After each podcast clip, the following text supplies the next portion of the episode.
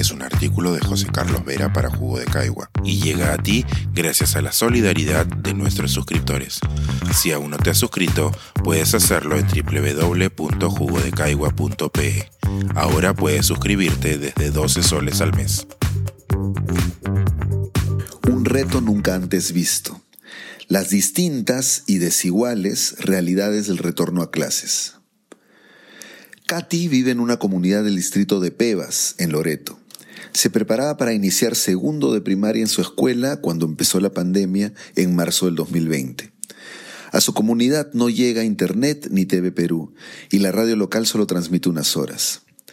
En pleno confinamiento pude conectarse a Aprendo en Casa dos veces a la semana con la estrategia regional Aprendiendo al Son del Manguaré que a través de altoparlantes retransmitía los programas radiales desde el local comunal y junto con docentes y voluntarios llamados jinetes comunitarios reforzaban las labores pedagógicas por turnos y a veces casa por casa. Desde mayo del 2021 pudieron hacer clases semipresenciales tres veces por semana. Este lunes, Katy volvió a clases presenciales con todos sus compañeros y a tiempo completo. Se organizaron faenas comunales para tener lista la escuela, los materiales educativos están llegando y los maestros ya están en la comunidad. Cristian vive en el distrito de Mi Perú, Callao. Iba a iniciar tercero de secundaria en 2020 en un pequeño colegio privado de Ventanilla que sus padres pagaban mes a mes con mucho esfuerzo. Con la pandemia y las clases virtuales, negociaron con el colegio bajar su pensión. A medio año no había forma de seguir pagándolo y tomaron la decisión de trasladarlo a una escuela pública.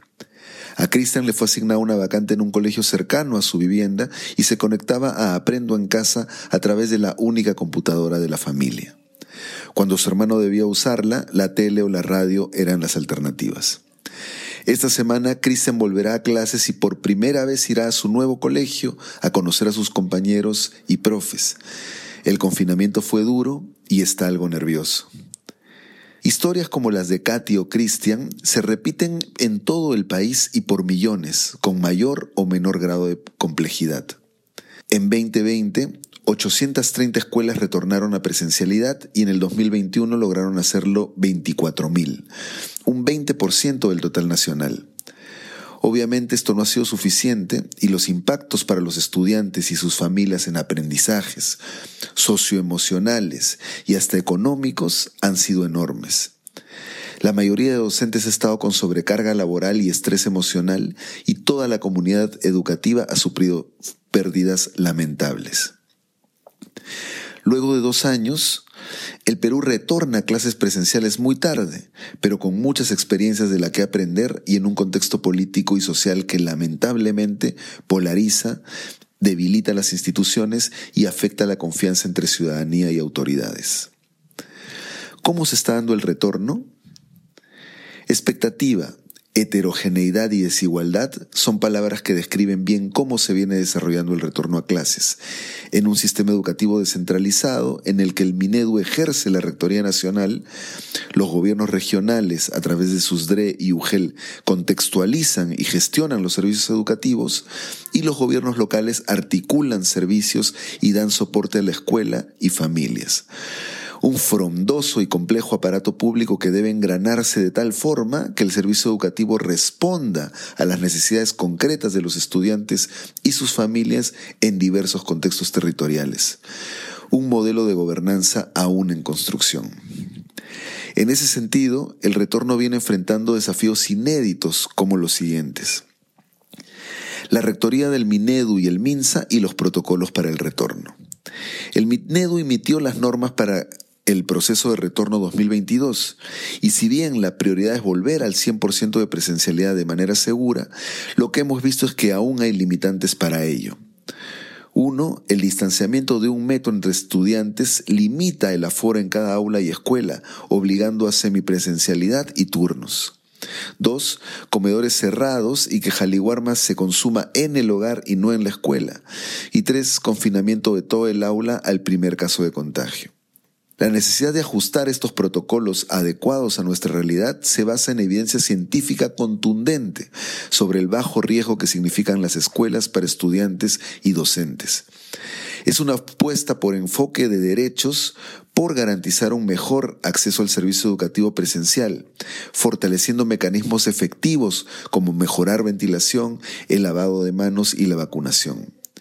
No hacerlo no solo complejiza la gestión de la escuela y la organización de la familia, sino que acrecienta y profundiza las desigualdades en este retorno.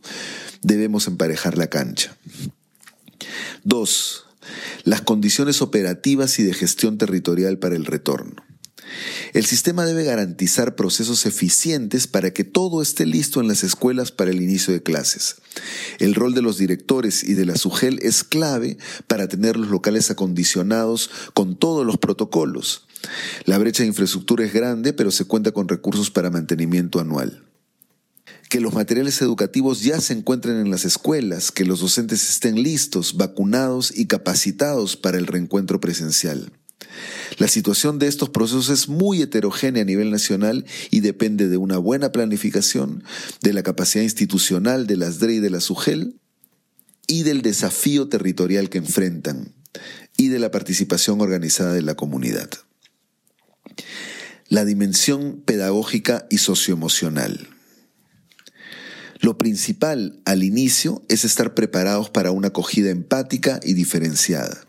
Los profesores deben realizar una evaluación diagnóstica integral y acompañar estudiantes que llegan en condiciones distintas. Desarrollar modelos pedagógicos que fortalezcan las competencias del currículo y combinen escenarios de presencialidad en aula con el uso de recursos y TICs en momentos de autonomía en casa. En perspectiva, apostar por una escuela vinculada con su comunidad, apropiándose del espacio público para construir comunidades y ciudades de aprendizaje y de bienestar a lo largo de la vida, ciudades educadoras. Hemos visto la felicidad y entusiasmo de más de 4 millones de estudiantes regresando a clases y encontrándose con sus compañeros y docentes. Aprovechemos esa energía renovadora para que la crisis se convierta en una oportunidad tangible de cambio y que no nos gane la inercia.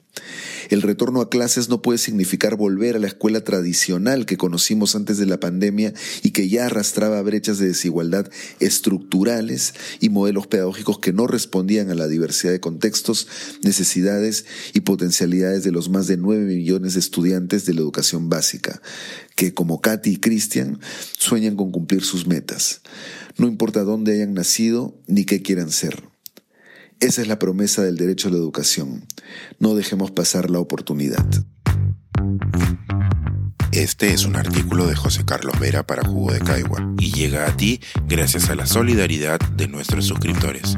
Si aún no te has suscrito, puedes hacerlo en www.jugodecaigua.pe. Ahora puedes suscribirte desde 12 soles al mes.